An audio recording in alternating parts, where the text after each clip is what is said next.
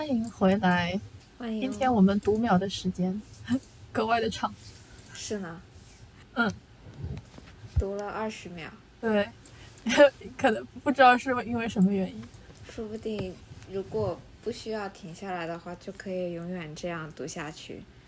确实是，但是对，要是不需要录播客就好了，就可以继续读秒了。但是我们读秒就是为了录播课，嗯，读秒，嗯，总感觉有时候读秒比录播课还好玩。嗯，啊，哦，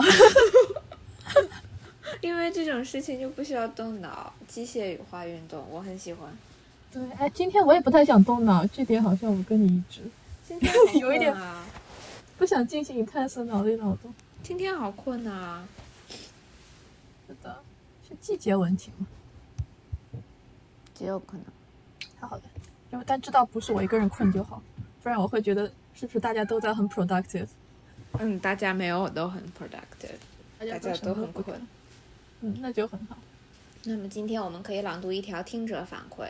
这个朋友说啊，应该说很喜欢你们的节目，明显一集比一集好了，很高兴收到这样的反馈。对我们也很高兴，我们确实就是每一集都有在改进，就是我们的录音录制方法，虽然都是小改进，但是可能因为我们的提升空间比较大，所以就是进步还蛮明显的。笑。嗯啊对我也可以有一条听众反馈，好呀，您请。就是我的那呃，他们说原来你们说的干货就是指速干面料是为什么干这件事情啊？怎么办？我好喜欢这条反馈。呃，我也觉得还不错，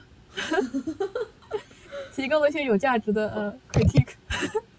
天哪，这个这个干这条干货可能也就只讲了呃不到一分钟，甚至不到三十秒的时间。对，就是时间比较短，但确实是干货。嗯，多谢大家的支持。嗯，对，谢谢大家的支持。为了等待这条干货，可能要听呃将近两小时的废话。啊，对，就转瞬即逝，你很可能找不到这条干货。哦，好可惜啊！一定要仔细听才可以听到干货哦。走开五分钟就发现没了，干货没了，前面都白听了。然后今天我的猫它在，它每天都会有这么一段时间会特别的想要出去。啊，是快要黄昏时分吗？听说黄昏时分的动物都会变得十分的焦躁不安。说的是我还是猫啊？没有哎啦，开玩笑动。动物，但我也会这样。嗯，我觉得我的猫好像是呃凌晨的时分比较焦躁。啊，那很合理。嗯，已经抓老鼠的时间到了。哦，特别想出去，它现在。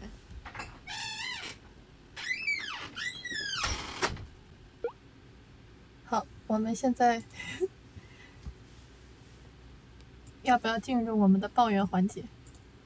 好，我好像没有什么特别多要抱怨的，主要是因为大部分是不能讲的吧。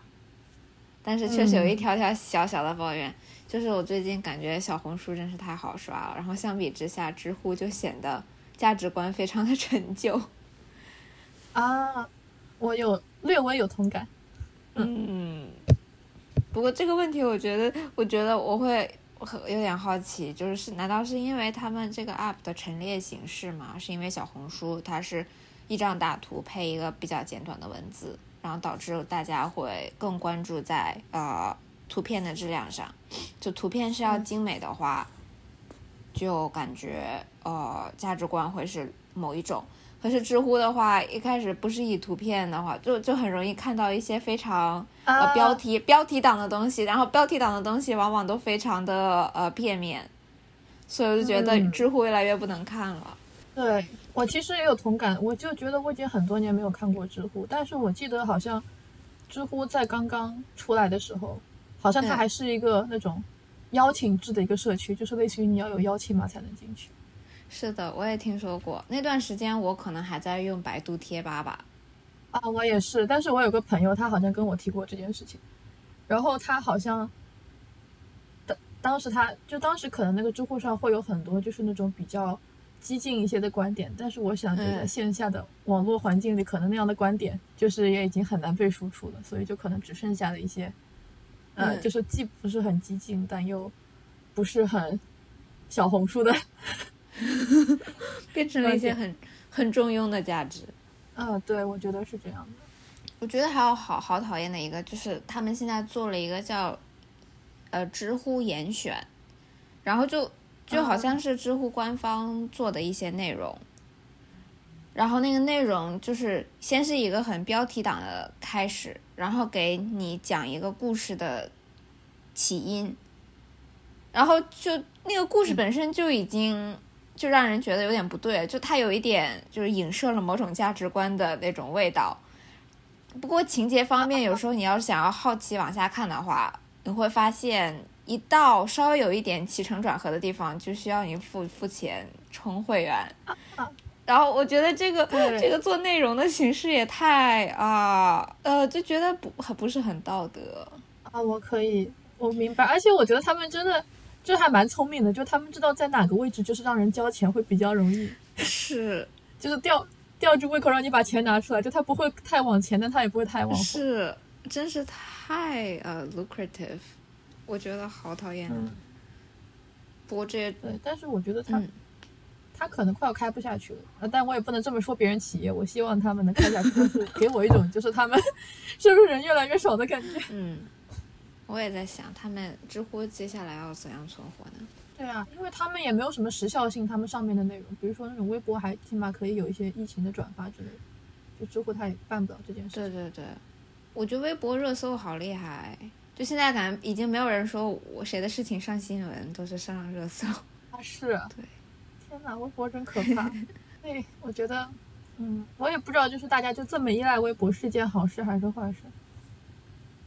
微博，微博，我最近因为我是从来都很少看热搜，因为我感觉需要知道的新闻莫名其妙的就会知道，不需要上热搜看。然后热搜上除了最值得看的以外，剩下的就是一些不太值得看的东西，比如说某明星怎么怎么样，就不是我太关心的东西。所以我其实是不太看热搜的。嗯，对，但是，哎，我觉得好奇妙，就是我觉得就包括现在，就大家居然把微信当成了这么一个，呃，就是信息的一个集散平台，就很神奇，真的。虽然我觉得微博热搜这个东西确实可能有的时候你可以看出来，很多人就明显是付了钱，然后才会就是他们的名字才会出现在上面，那就是感觉这个好像有一种，就是感觉就是这个企业越做越大，但是好像又不，就感觉他们一定赚了很多钱吧，给我一种感觉。啊，嗯，我其实也有一个抱怨，嗯其实我也有蛮多抱怨，就是跟呃米娅比较相似，就是可能有一些抱怨我不能，就是呃不能公开讲，不然的话就不太好。对，但是我也有类似的抱怨，所以就这样子就是模糊的抱怨一下这个事情存在。嗯嗯，然后再讲一些，就是好，我们现在就是可以移到可以讲的部分。好，其实这也是一个老生常谈了，就是就是关于就是有人会在呃图书馆借的书上划线这件事情。哦，对，因为我就是就是这这一年吧，就是我用图书馆的就是频率明显变高了，嗯然后就是有不同的目的。就有的时候我可能是去借一些小说来看，但是我可能时间不多，所以不会看完。然后有的时候，我就这两天我要做做那个，就是一些 research，然后我又借了一些就是关于建筑方面的书，然后我就发现有很多书上就真的就是被人划了很多的线。嗯对，然后就让我觉得，一开始其实我觉得还好，但是有的时候他们就会真的很影响你的阅读。就是比如说，你可能想要耐心的，就是自己一行一行看，但是不自觉的，就是这个注意力就已经被移到了别人划线那个部分，就好像就是已经有人给你 就是看过一遍，嗯，划重点。然，后然后就是呃重点，嗯。就是说要让你看这边，然后就是其实还有一件很搞笑的事情，就是我还借到一本小说，是那个贝克特的小说。我听过，然后那个小说是，嗯，是这样，就他呢，就是是一个很意识流的作家，所以他的这个书其实就是最理想的读法，应该就是你就是一口气就是不停的读，但是就是一点就是就是停顿都不要有嗯，那种感觉。就他的这个，按理说它里面也不应该出现什么所谓的金句，对，但是这本书也被人画了线。他京剧怎么画呢？他难道是一一页一页、一整段一整段的画吗？还是他挑一个一句很很片面的那种嗯，断章取义？我觉得我我我怀疑，就这个人他可能是在做作业，啊，就是可能可能老师逼他就是要选一些就是比较重要的句子之类的，嗯然后所以他就开始画线，然后画的还很深，然后这件事情就其实还有一个很搞笑的后续，嗯就是就是后来我发现在这本书的扉页上，嗯就是被人写了一一一条警告，就是就是他他就说就是也别人在就相当于说这个人自己也在图书馆的书上乱乱写乱画，他上面写了一条警告说他说请你们不要在就是这个书上划线了，这样子的话就把。这本书的就是那个 cadence，就是那个语调的那个节奏搞得非常的混乱。他说你们不要再这么做了。然后从这一页开始，他后面补了一句，补了一句，这一页开始，他意思就是说扉页上写点没有关系，但是他就是说，就是一旦就是后面有那个作者的那个写的东西出现了，你们就不要在上面画线。嗯。然后我观察了一下，发现这人好像他还试图就是把人家前面人画的线擦掉，哦，但是就算是对，但就算是用铅笔，其实就是你知道有的时候他其实留下的印子是很深的，所以也没有擦掉。我这个我这个画的好深呐、我觉得铅笔都擦不掉的时候，是真的很使劲的在画，我觉得他们应该很使劲。我就好像是有点有点像只读一样，就是我看到这个字我就画到这里了，就是 啊，对他，对他就像刻下去一样，就是留下那个凹槽。这还不是一般，可以想象这样想来可能也是感觉很不道德。不过，那那假如说，假如说就是意识流的文章确实很难懂嘛。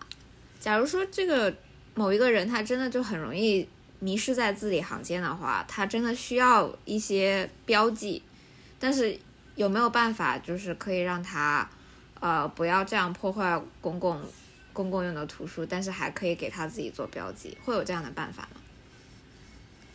哎，我觉得你说的好有道理，因为是这样的，我很能理解就是这种会迷失在字里行间的感觉，因为我觉得我在图书馆上我也很有就是划线的欲望 对，然后，呃，就是我的话，我个人啊，就是我有的时候可能会拿一个本子在旁边，然后我会抄两句下来。啊，这样，对，然后我觉得可能还有一个方法就是拿便利贴，就是你可以贴了一下，嗯嗯，但是你也不能就是，对，日本好像有一种便利贴，就是你可以就是它就是一条，它就是一行的那个就是宽度，就相当于你可以把它贴在一行上面，然后它是透明的，你可以看到字，就像荧光笔一样。哦，好强哎！不愧是文具对，那个设计很大国。对，但是我想也不会有人就为了这个东西就去看图书馆去专门买一个这个，毕竟你后面还要撕下来，其实 对，如果留在上面，就会跟铅笔是一样的，只不过方便大家撕一撕而已。啊，是的，是的，可是如果这个胶水质量不好的话，粘上了以后就再也撕不下来了。撕下来的话，还会留下一种黏糊糊的对，说不定字就跟着没了，关键性的字，啊，极有可能。嗯。我有时候个人的做法是，我会拿书签一行一行的，就是划下来读，嗯，就是我读一行就把书签往下移一行，啊读一行移一行。哎，这也是一个很聪明的方法。我觉得这可能我可以借鉴一下。这两天我在看这些，呃，骗人的建筑师文章的时候，我觉得这个缺点就是，可能看到了一个很有趣的地方，但是我也顺手就划下来了，就是标签、书签移下来了，然后就忘了。啊，对，哎，我觉得读书是不是随着年龄的增长就越来越难读了？感觉就好需要脑力，感觉小时的时候读书还没有那么累。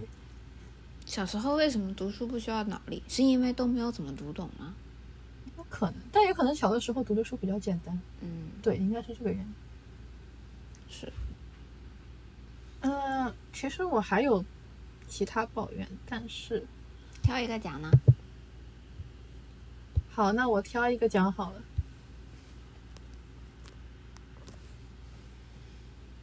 嗯，那我讲一个，就是好吧，就是一个可以跟等下就是我们那个纠结的部分联系在一起的。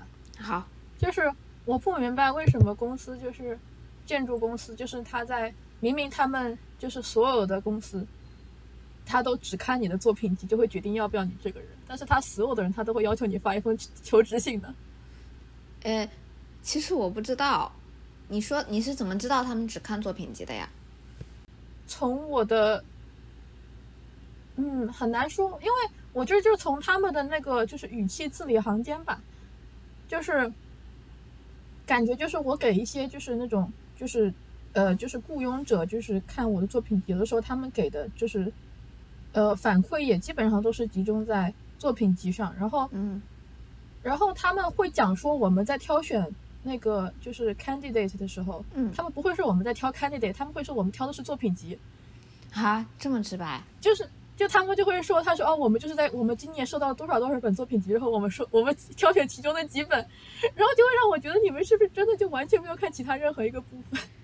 这也太这也太片面了，怎么最近发生了这么多很不周全的事情？嗯，太不周全了。但是我以为我以为我我很惊讶，就米娅会认为别人会看，就是那个求职新闻，因为给我的感觉就是真的没有人会看。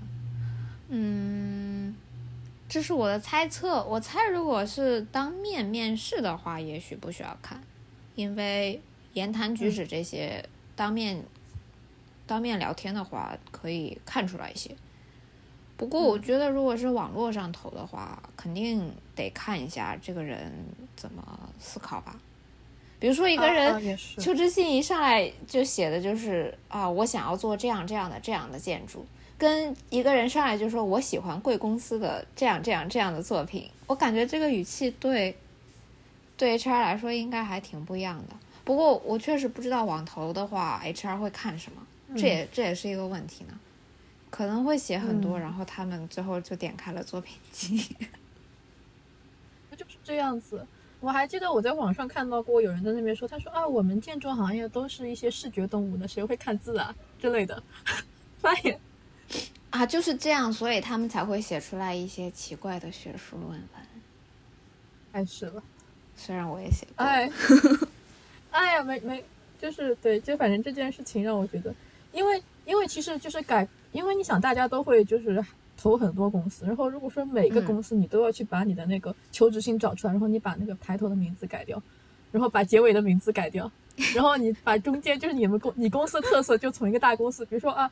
可能是你想去，先是从一个大公司说啊，我就是喜欢这种有合作性的环境，然后变成了一个小公司，你有可能说啊，我就喜欢这种独立的环境，就是改变一些字眼，然后就这个过程让我觉得非常的浪费生命。啊，明白了。对，确实对写者来说也是一种压力呢。对啊，就难道他们没有意识到，就是其实现在就是竞争很激烈，就其实那他们应该就知道吧？就他们如果说，比如说一个公司，他们收了七十本作品集，就是我好像从别人那边嗯了解到，就是一个大概中等规模的公司吧，嗯一嗯百个人、几十个人，他们收到七十本作品集，嗯那他们就相当于收到了七十份求职信，嗯，有七十个人为了他们，都哎，做了一些对自己曾经求职信模板的改变。对啊，就可能每个人浪费了两分钟，七十个人每个人浪费了两分钟，就相当于加起来浪费了两个小时在他 可以这么算的吗？嗯，对，这样说来的话，会不会是因为大家写 cover letter 的心态不太对？也许就是应该说一些真心话呢。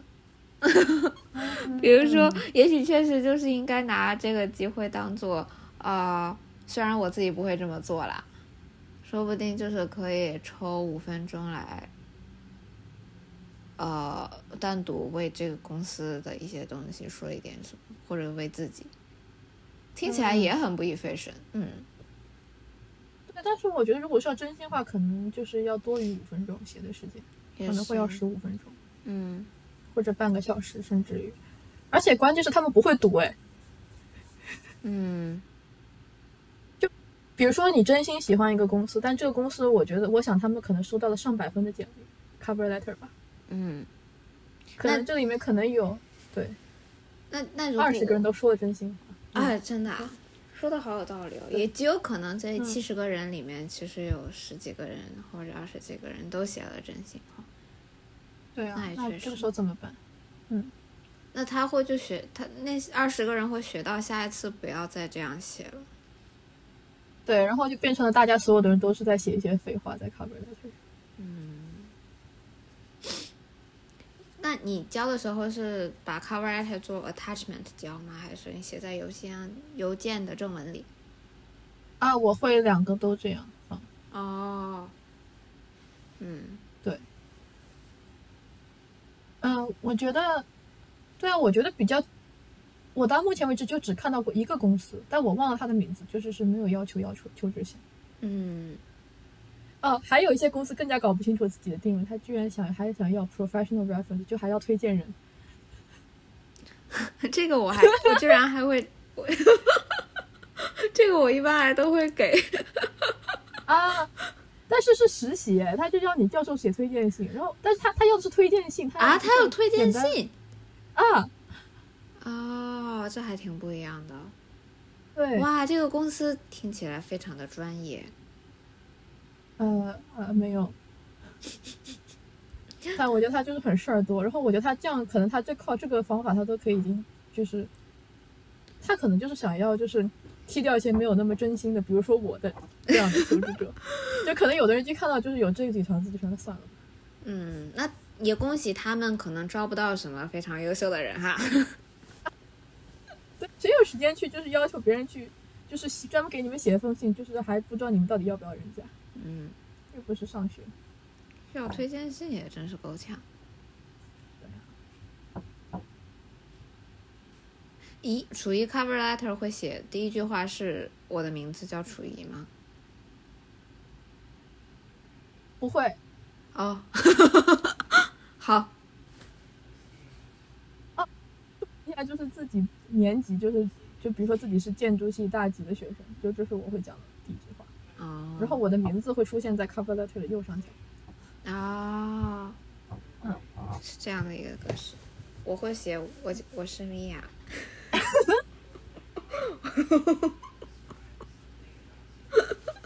My name is Mia。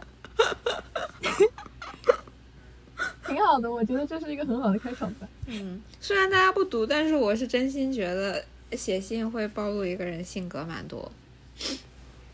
啊，确实是，我觉得是这样子的。嗯，对，可能就是你实际打开看，发现其实千差万别，就以为大家都是有一样的格式，嗯，这点还蛮有意思的。对，但是我觉得如果说我是 HR 的话，我会尽快把这个过程给免掉。就还有一个我觉得还蛮有意思的一个方法，就是我看到 Snarkitecture 他做的，嗯，就是一个就是类似于他会要求每个申请者就写一个自己最喜欢的设计物品，啊，然后再说一下原因。但他们也要一份 cover letter，然后我就觉得其实你可以就只留这么一个问题，就你也可以，就是这样还大家还可以就想一想，就还会有一些蛮有意思的对话，就而不是让大家机械性的去，嗯，写求职信。这个问题挺有意思的。感觉是职场陋习，嗯，职场什么职场陋习。啊？cover letter 的存在吗？嗯，值得思考。我之前还没有怎么没有怎么批判过这个事情，以后可以 pay attention。对，可以配一下 attention。那米娅前两天升的公司有写 cover letter 吗？啊，我就是套模板的那一类人。不太愿意，那挺好的。啊、是真的没有什么好替的，我甚至都不需要改一句话，我只需要把名字替了。啊，只要把开头的就近只提到这个公司的名字一次。嗯，开头和结尾各一次，就只需要把这两个 control find 一下剃掉就好了，甚至不用花一分钟。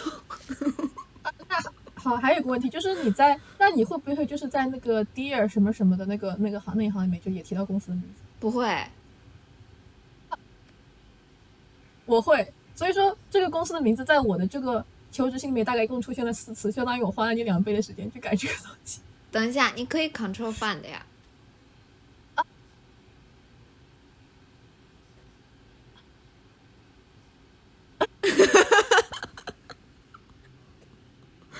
不过哎 Control Find 是有问题嗯。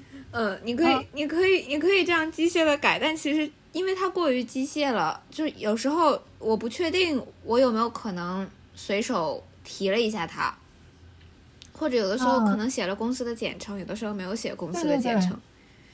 然后其实我在虽然我 Control Find 剃掉了以后，其实我内心会很紧张，因为我没有手动的去剃掉他们的名字，我会担心可能漏了一个。啊 我会那你会再读一遍吗？不会，因为然后后来发现根本没有关系，因为没有人在读。极有可能，他们应该也不会打开一封 cover letter 以后就去找有没有写我隔壁家公司的名字，他们也不会这样去 control find，所以我猜没有关系。对，我觉得也是。哦，对，我就想起我写 cover letter 还有一个很变态的习惯，嗯哼，我第一次提到这个名公司名字，我会用全全称，然后我啊第二次提到他的名字，我会用简称，诶？然后第三次又会变成全称，第四哦次会变成简称，嗯。对。就就反正就是很没有必要，但是我也不知道为什么要这么做。嗯，那你这个要感觉就是剃蛮多次呢。对，这是个值得思考的事情。没有呀，这就是我今天的我的今天的抱怨。好，嗯，那最近有纠结什么吗？纠结啊，那就是接着刚才的部分说好了。嗯就好吧，我们其实本来没有想做一个跟建筑有关的博客，但这个确实是跟建筑实习有关系嗯啊。就是就是最近找实习找找的整个人可能有一点焦躁吧。就我呃，我觉得我焦躁的点倒不是在于说是我能不能找到一个特别 fancy 或者说名字特别响的实习，嗯。可能就比较在意的还是放假的时候到底有没有事情干。嗯。然后，但是就是因为刚才我们提到的这些原因，就是反正我在实习上花了很长很长的时间，然后可能就是回音，他们有的时候公司回音给的也比较少，然后就会让我有一种纠结，就是我觉得说，呃，那我到底是应该继续去升的，就是类似于就是你知道，就是去通过扩大我这个申请的，就是申请的数量，去提高自己被录的概率，嗯，还是说，就是我大概就是了解了一下自己的就水平在什么一个层面，然后我就是可能就是去找一些其他方法，就再去找到实习，比如说就是，要不然找一些比较好进一些的，就是或者换一个国家，或者说是，呃，就是我其实还有朋友可能可以帮我介绍一些，然后用这样的方法，就会让我很纠结，因为就是，嗯，就投简历确实花了很长的时间，但是我觉得这个时间好像我也可以用来做我学校的作业，你知道，有的时候其实那样可能更有效率。嗯，所以纠结的就是停止申请，还是继，续要申请？不要停？那我觉得你不如可以想一想你想干什么。比如说，如果你现在特别想要去读书的话，你可能就停止了申请。感觉有一点废话。这会不会有一种情况，就是，嗯，你觉得这件事情是必须要做完的，然后你就继续去干了？嗯，我想想哈，我觉得实习确实挺难的，因为因为会会带来不安的感觉，就是有些事情没有做完就做就不做完了就算了，但是如果真的在想要实习的时候没有找到实习，会觉得不太想要停下来。对，不太容易停下来，主要还是不安，因为因为你不知道我空了一个星期没有投的话，说不定这一个星期投了的就进了。主要是容易有这样的心态。对，很是 insecurity 在影响你。但是这个 insecurity 是完全有根有据的，因为这件事发生。嗯，我是觉得也许可以劳逸结合，就是如果嗯之前很专注的在投的话，休息，呃，休息上五天，然后再回去投。嗯，合理。还有一个问题就是，我不知道，就是有没有可能人其实并不需要实习？嗯，嗯，哦，这个这个其实我还挺有感触的这个问题，就是嗯我也是一个有挺多实习的人，嗯可是我在工作到现在，就可能毕业以后工作了一年半，快两年，我才感觉自己差不多认识到了工作是怎么回事儿。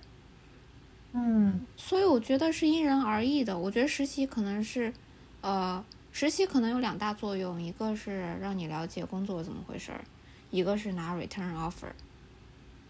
嗯我觉得对建筑行业来说，return offer 好像不是，就是并不是每个人都需要的，因为有很多小公司是去了一趟实习完了以后就不想再去了，除非是那种很大的公司才有必要拿 return offer 嘛。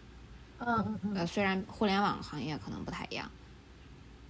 然后我觉得把第二个优势排除掉的话，就只剩下了第一点。第一点是什么来着？第一点就是了解工作是怎么回事。哦，对，了解工作。对，你看一下子就这个这个这个这优势小到就以至于就是讲了一句话就消失了。对，我觉得了解了解工作是怎么回事儿这个事情，其实更因人而异。有的人工作了一个月就明白了，有的人工作一年半才明白。比如说，就对我来说哦，虽然我实习了，我实习了三个暑假，但是我也只是去最近才觉得啊，好像是这么回事儿，反应太慢了。但是如果处于已经知道了的话，我觉得就不必不是必须的，除非有一个 return offer。哦，哦，那好有道理，感觉这样子还蛮 helpful。我觉得我不用实习了。呃，是的，因为我本来还在说担心说会不会对我就职产生一些影响，因为毕竟我上次实习是三年前，就是在 COVID 之前。嗯，就是有一次我面试的时候，他还被问到说：“那你前面两年在干嘛？”然后我自己居然还想不起来。前面两年，对，那这个人问题也挺奇怪的，因为因为假期如果不实习的话，是可以干很多很有趣的事情的。啊、是呢，但我也没有。嗯，如果我看到这样的简历，我会觉得很惊喜，我会觉得啊，这个同学都没有在实习，他一定是在自我提升吧，我会觉得还不错呢。嗯，但也有会很可疑，说这个人是不是在当社会的蛀虫？就 就没 具体的事情，比如说我，嗯，去年可能是一个特例。觉得还好。对，但还好，最后问我问题那个人，他就还打了个圆场，他说啊哈哈，那可能你是在 party 吧？嗯，这个这个圆场打的，不错了，还不错。然后后来，但是我也没有说接受他这个圆场，我就说我好像也没有在 party。就对，这是我的面试之一，就是这么一个情况。你们在线上还是线下？线线上对哦，还挺搞笑的。嗯，挺好的，和一些人聊聊天。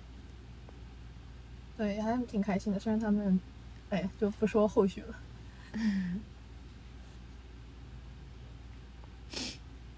我也有一个纠结，嗯，我的纠结就是我前一阵去找朋友玩了，然后我朋友在一个离我所在的纽约区的一个地方很远的另外一个区，我我过去真的花了好大的精力啊，然后嗯去了以后就觉得呃很想要继续待下去，但是又不能待得很晚，因为我们啊、聊着聊着就已经十一点吧，晚上十一点。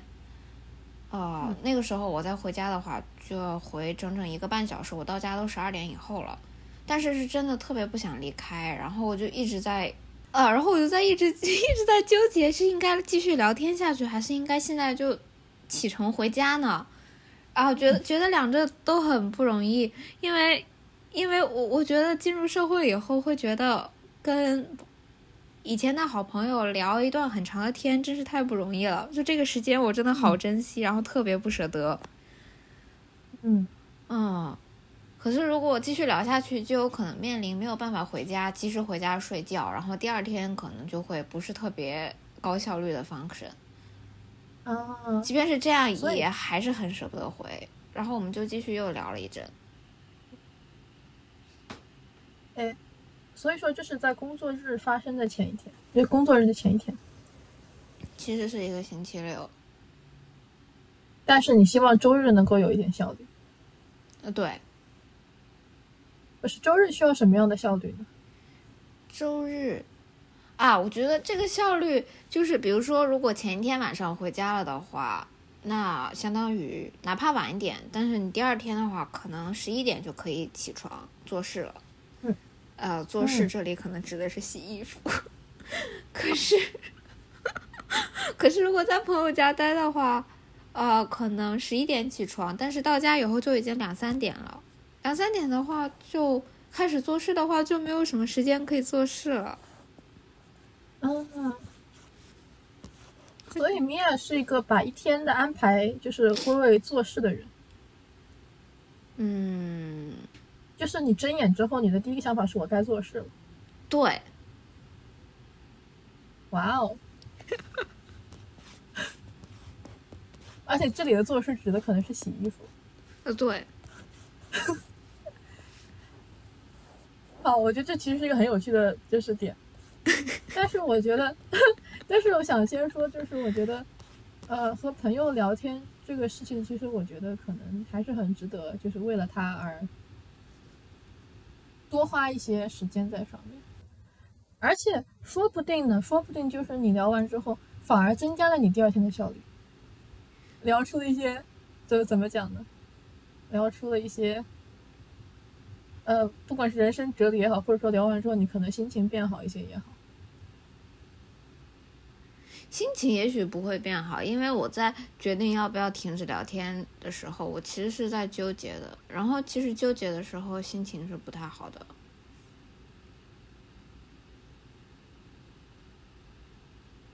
哎，有的时候我觉得我我特别能理解，就是你这种。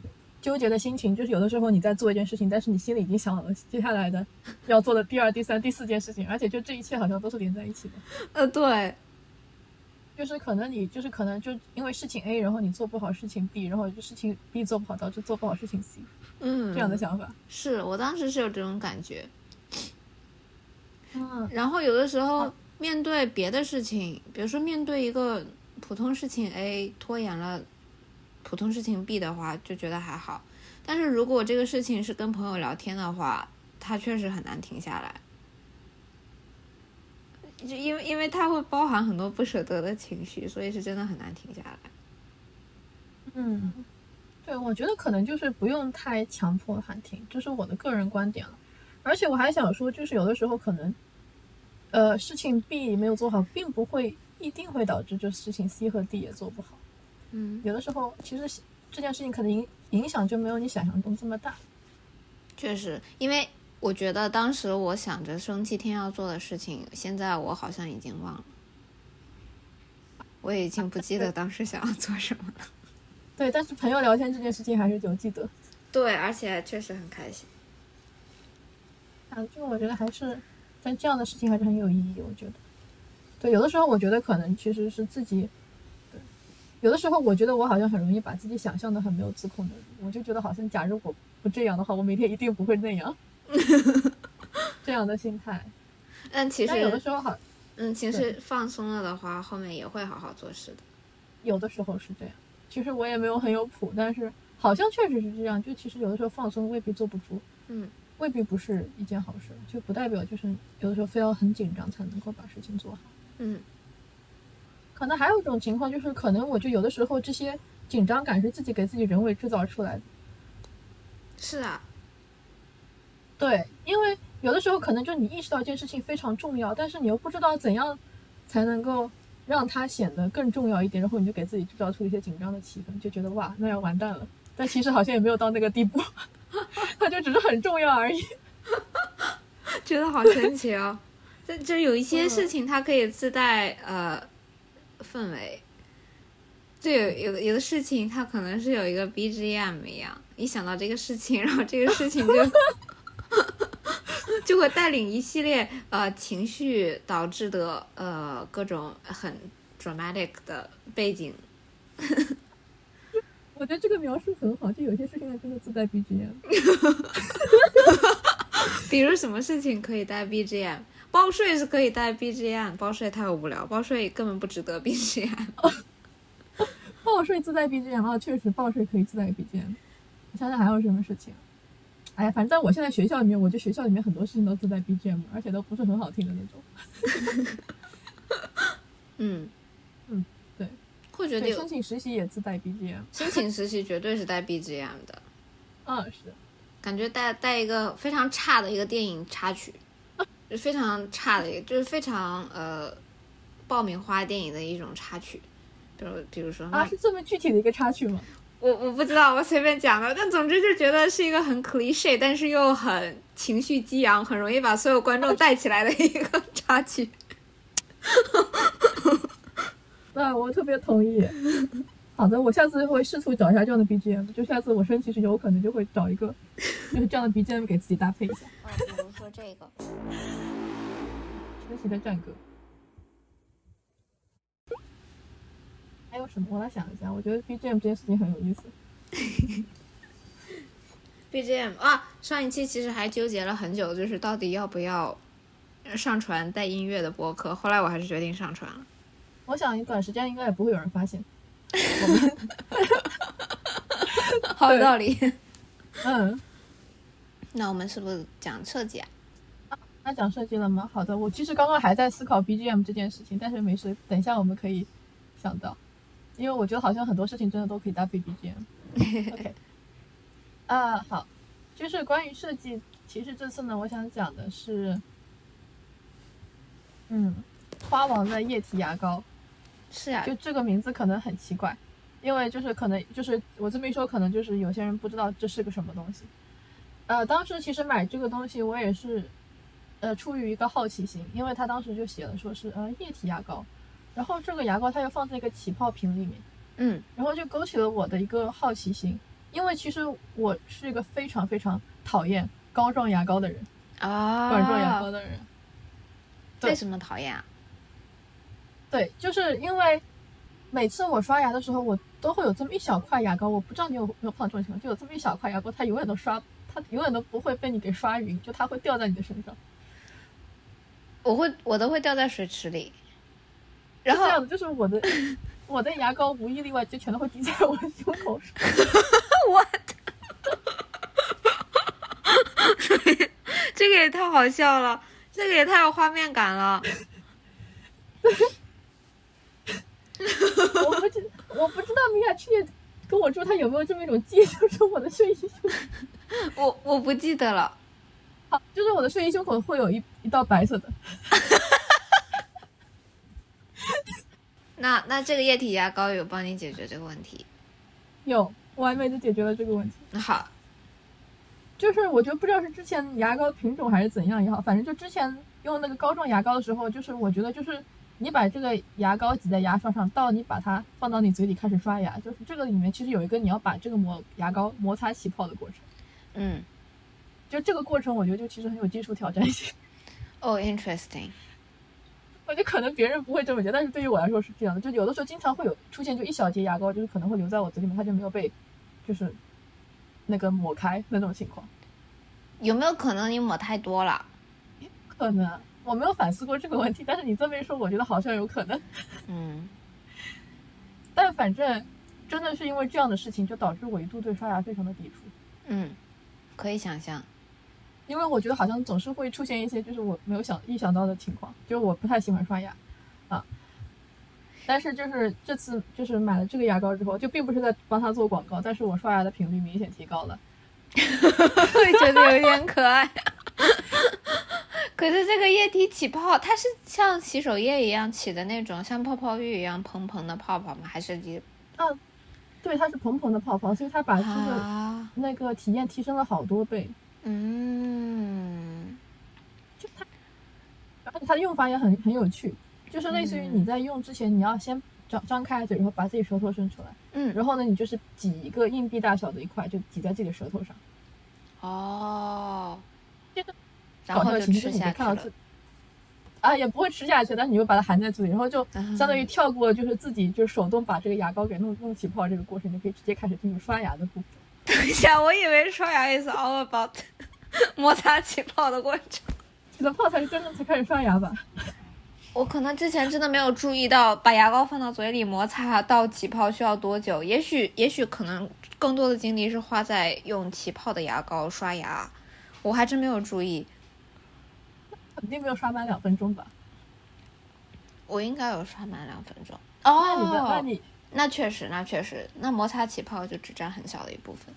对，总之就是就是，我觉得就是这个体验非常的好，就是有一种哇，就是有种从那种也不能说是原始社会吧，就是 现代社会进入现代感觉。你说到这个，我后来有去查一个，我发现这边还有一个产品是是一个 tablet，就它是咀嚼的，咀嚼的，对，就是把那个片吃到嘴，我没有用过了，我只是在网上看到了它的这么这么讲，就是吃到嘴里，然后。在咀嚼它的过程中，它会接触到水起泡沫，然后你开始拿一个比较湿的牙刷刷牙。啊，那你最后需要咽下去吗？应该不用吧，我猜。啊，咦，这个很好，咀嚼的，这个感觉很有趣，因为宠物的那个 dental treat 是吃吃 咀嚼型，咀嚼型以后可以咽下去，就是以后可以实现跟宠物一起刷牙这件事情。对，以后人类只需要吃 dental treat。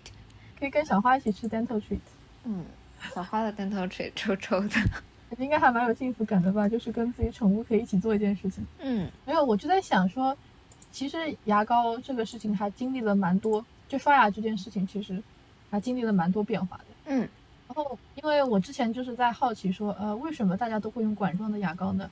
对，因为现在发现明显是，就是起码以我的体验来讲，我现在觉得泡沫的明显更有优势吧。嗯，然后。就去查了一下，大概就是管状的牙膏是怎么来的。嗯，然后居然这个管状的牙膏它是由那个画画的那个油画颜料管，嘿，对，就是就是启发的，然后做成了一个类似于颜料管的一个方法。而且据说就是他们为了多卖一点牙膏，他们还故意把那个管的那个管口做的很大，所以大家很快用完嘛。啊，是哦，而且好像就是。对，而且就是在有管状牙膏出现之前，就是有很多美国人，就只有百分之七的美国人，就是他能够每天保持刷牙。之前如果是用牙粉的话，之前用牙粉，天哪！对，就之前好像他们是用是粉状牙膏，就当而且就是可能是一家人都用一盒子，就大家都会把自己的牙牙牙刷蘸进去，蘸一下。天哪，好有画面感呢！就像洗衣粉一样，是对，就是，但是那个时候就这个事情就很难坚持。就那时候其实刷牙就是也是对一些人来说就已经很难坚持了。但是显然就是牙膏解决了一一部分这个问题。那在这个整个过程期间，牙刷都没有它的设计一直都是一恒不变、一成不变的吗？哎，是没有去关注牙刷哎。嗯，我觉得这是个很好的问题。虽然我也没有查，不过你这么一说，我又觉得跟他他们会不会用的跟他们用的牙刷有关系，因为。我不知道从哪里听来，但是我听说有一些人他们刷牙的时候是用手指，哎，那他们用手指蘸蘸牙粉，然后再用手指刷牙的话，呃，天呐，很有画面感，天呐，好有画面感，这一段好想剪掉。我觉得如果是用手指的话，我反而可能更能接受一点。我不知道面，嗯，超出了我的，哦，我确实，其实我是不太能接受电动牙刷的。啊，我就一直是在用电动牙刷。哦哦，Wait a second，我那感觉，那感觉这个故事还蛮不一样的。啊，为什么？因为牙刷没有旋转起来的话，牙膏就很难呃掉到嘴里。因为因为手动摩擦的时候，手动摩擦的时候其实是不太容易 磨掉的，比较容易自己控制它。对，比较好控制。啊，所以说这么多年来我不喜欢刷牙的原因，难道是因为我使用的电动牙刷？怎么办？我觉得好偏呐。嗯，觉得，但是电动牙刷，我觉得它的一个优点其实就是能够让我刷满两分钟了。Anyways，嗯，对，刷牙这件事情，我觉得其实我不知道，其实我不知道，就大家是怎么能够保持，就是每天就是真的能够拿出这两分钟来刷牙，因为我觉得这是太容易被忽视掉的一件事情。嗯，我的 driving force 是我会牙疼，我是真的会牙疼。就是哦，因因为我还挺爱吃糖的，然后如果我睡前，尤其是睡前会吃糖，因为睡前就觉得要开心一下。我吃完糖以后，如果不刷牙的话，那个牙确实确实明显会感觉酸酸的。我很喜欢吃那种特别特别酸的糖哦，所以我其实对刷牙还蛮有动力，因为我实在是太喜欢吃酸酸的糖了。嗯，好，我不知道这会不会有点扯远，但是我之前会觉得可能睡前吃糖是一个刷牙的一个动力源来源之一，直到我看到一个故事，嗯就是一个法国厨师，嗯，他会每天就是含着一颗糖睡觉入睡，他不会噎到自己吗？他他不会，但是 supposedly 就是他会，他应该吃是巧克力，就他会慢慢融化，但是嗯他会在他的入睡过程，就是这个巧克力的同时在他嘴里慢慢融化。然后我就在想，这个人恐怕他是不需要刷牙的吧？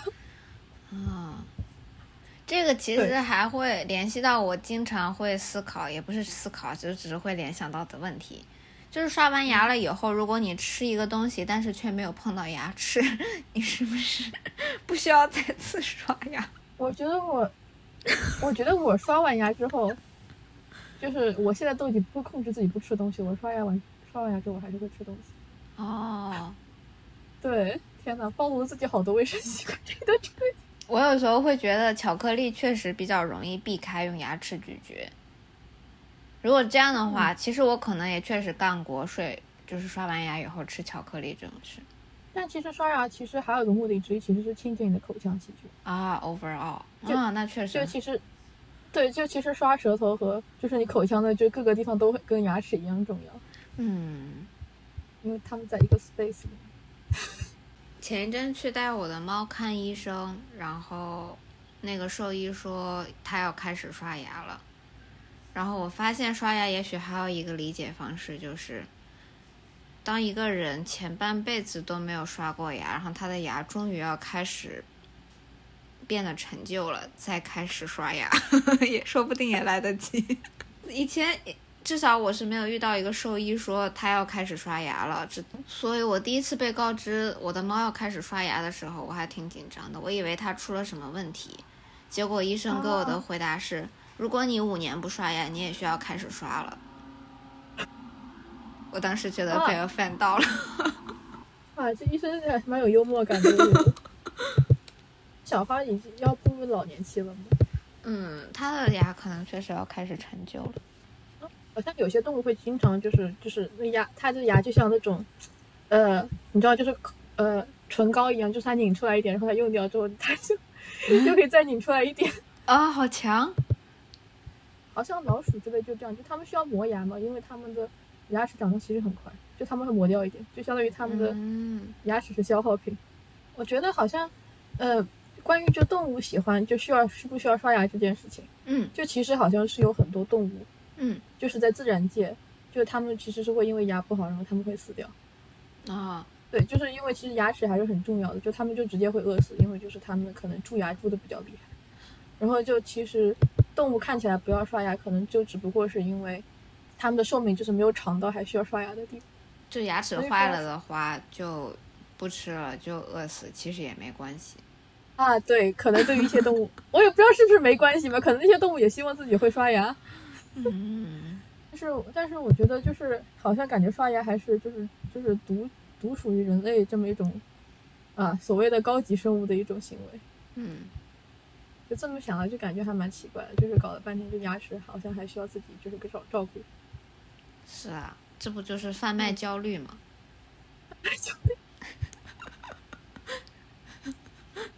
贩卖 关键，哎，我觉得是，就是有没有人做一个实验，就看看就是一年不刷牙会怎么样？但是我想应该会蛀牙吧，大家就吃了这么多甜的东西。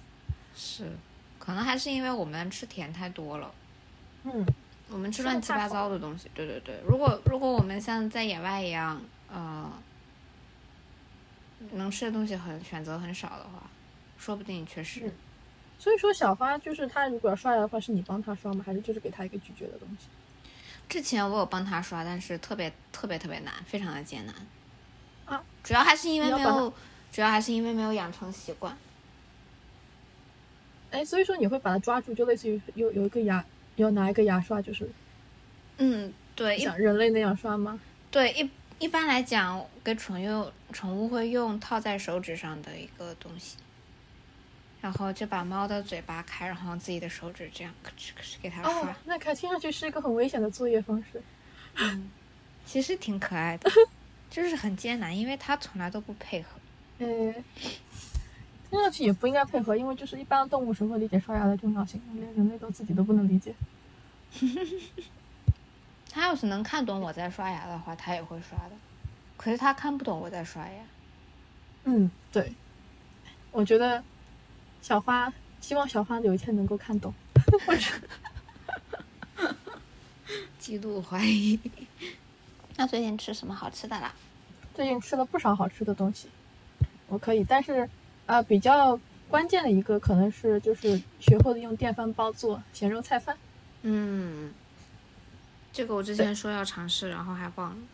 因为就是我突然现在才理解，原来就是在超市里卖的那些意大利火腿，原来和中国的国产的那种咸肉其实就是一回事啊。啊，真的假的？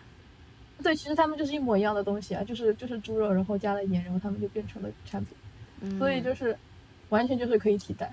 然后所以就是一个很简单的做法，就其实这也是从小红书上学来的，嗯就是嗯，你可以把那个就是买的那个意大利火腿，就是那种生的火腿炒一炒，然后就直接和米饭一起倒到就是锅里，就正常的水量，就只是加了火腿，然后就焖一下就好了，就超级简单，然后就成了咸肉菜饭。咸肉菜饭是一个南方的饭，南方的菜吗？哎，你也难道没有吃过咸肉菜饭吗？没有啊。你第一次啊跟我说的时候，我是我是觉得可能就跟煲仔饭一样，我是有了这样的一个想法，然后我就没有多问。啊，它跟煲仔饭很不一样哎。哎，不就是把把肉放在米里面一起做吗？对，但是它是完全不一样的一个感觉的东西。质感是不一样，我知道。就是煲仔饭，它的肉和它的米是分离的，就是是两层东西。嗯，但是咸肉菜饭的肉和米是完全混合的，哦，咸肉是很小粒的，然后它像是它就是相当于是一有点像什锦饭的一个概念。嗯对，是一个童年回忆吧。如果是南方人的话，嗯，大家都会吃过嗯，这样啊，嗯，对，咸肉菜饭它其实就是我觉得是一个对于我来说有点回忆的价值吧。嗯对，就是所以说我因为就是感觉小的时候可能就是在一些比较特别的场合才会吃咸肉菜饭，比如说幼儿园啊，嗯是的，它还不是一个，就是不是比如说幼儿园每个礼拜五之类的，就是他给你吃一顿好的，就会有咸肉菜饭。哦，这个算是一个很好的 dish，还是有仪式感。特别的，它就对它很有仪式感，但它其实没有什么特别的，就但经常就是类似于就感觉大家哦吃顿好，然后大家就会在米饭上做一点文章，但是有的时候因为有了这个菜，它反而就没有饭了。对啊，没有没有就对。我还记得以前吃咸肉菜饭的时候，我们隔壁有一个小孩儿，他特别能吃，然后他会过来添饭，他会过来添三次，就是他们班的已经被他吃完了，然后他会来我们班继续舔。还有这样的啊，对，这这是我一个印象很深的事情。让我想到我小时候特别喜欢吃，呃，我们学校以前是会配早餐的，然后之前会配一个呃叫做懒龙的东西。懒龙是什么？懒龙，我小时候也不知道这个东西叫懒龙，它其实就是有一点像，你知道花卷吗？花卷。花卷。对，知道。嗯，花卷。嗯哼。哦，就它也是一个面食，然后它卷的也没有像花卷一样那么复杂，它其实就有点像，呃，我们吃那个甜品蛋糕卷一样，就是很简单的卷了一圈，但是它那一圈里面卷的时候会加一些肉末。啊。以前我不知道这个叫什么，然后一直很喜欢吃，直到后来长大了以后才知道它叫懒龙。懒龙是懒惰的懒吗？嗯。啊，懒龙这个名字感觉有一些自我批判的意味在里面。懒龙这个词是怎么来的？我还真不知道。我感觉就是你刚刚不是拿它和花卷做比较吗？就感觉花卷就是个勤奋版本，懒龙就是懒惰的版本。好笑。懒惰了之后，它还是花卷嘛？它可能就不一定是。变成了懒龙，这个名字感觉像升级了一样。对，我突然间就想到之前就是就刚刚是关于实习那件事情嘛，就是之前就是我跟我朋友聊起就是实习这件事情的时候，他就说，哇，这件事情还能糟糕到哪里去呢？他说：“只要我还是我，就一切都不是问题。”看到好开啊！对，然后呃，没想到就是我们反应是笑，就是，但当时我觉得就是第一反应就是觉得还是挺有道理。但是我又后来又在想一个事情，就是说会不会有这么一些情况，就是类似于就状况就惨到就是你都不是你了那种那样的情况存在？嗯，肯定是存在的，就从花卷变成懒龙之类的情况，变性了。嗯，对。变质了，不好意思。所以有的时候会想说，我们是不是就是很多做的努力，其实也就是不要为了，就有的时候你会不会觉得有些人的努力其实也不过就是为了不要过于迷失自我而做的一些尝试？因为毕竟有的时候我觉得人好像一旦停止了之后，有的时候就确实会进入一些进到一些就是可能连自己都不知道自己是谁的境地。反之也可以因为做了过多的努力而不知道是谁了。嗯，啊，对，这倒也是，你说的很对。感觉就是我们前段时间就是聊天的时候出现了两个词，就可以在这边稍微讲一下。就是，就是之前我和米娅在讨论，呃，就是，就是到底要不要就是，呃，就是在大家都在争先抢、争先恐后，就是去抢做一件事情的时候，到底要不要上去帮忙？然后就是我就说可能会觉得那样很挤。然后后面我们突然就聊到了说，就下期播客谁剪这个问题。然后我说我可能没有时间，然后米娅又说啊那我有时间，然后我又说啊那我可能也有时间。然后这时候一句话，他说啊那这时候前线又挤满了人呢。是啊，对，但但其实说是前线挤满人，其实就挤了两个人。是，感觉有时候会遇到这种情况，就是嗯有的时候，有的时候去承担某一个责任，其实是给自己，会给自己增加自信吧。就这件事情是我做的，然后如果碰巧遇到有两个这样的人，或者三四个这样的人，都会有同样的想法，都是觉得自己是要靠做事才能充满自信的话，然后又只、哦只有那么一两件事情需要做，在一个组织里面，然后如果所有人都冲上去做了的话，超尴尬的。嗯对，也感觉是一种，也是一种资源上的匮乏，就是表现自己的机会变少了。是，有趣，想想就觉得蛮累的。对，它存在事情不够多这件事情，这时候就是感觉就是没有搞清楚自己到底是懒惰还是话剧。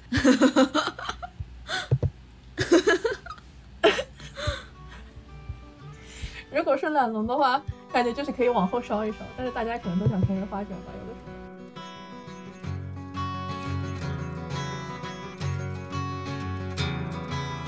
Yeah, said it's alright.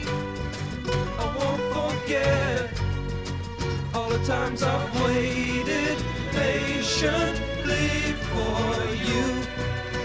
And you'll do just what you choose to do. And I will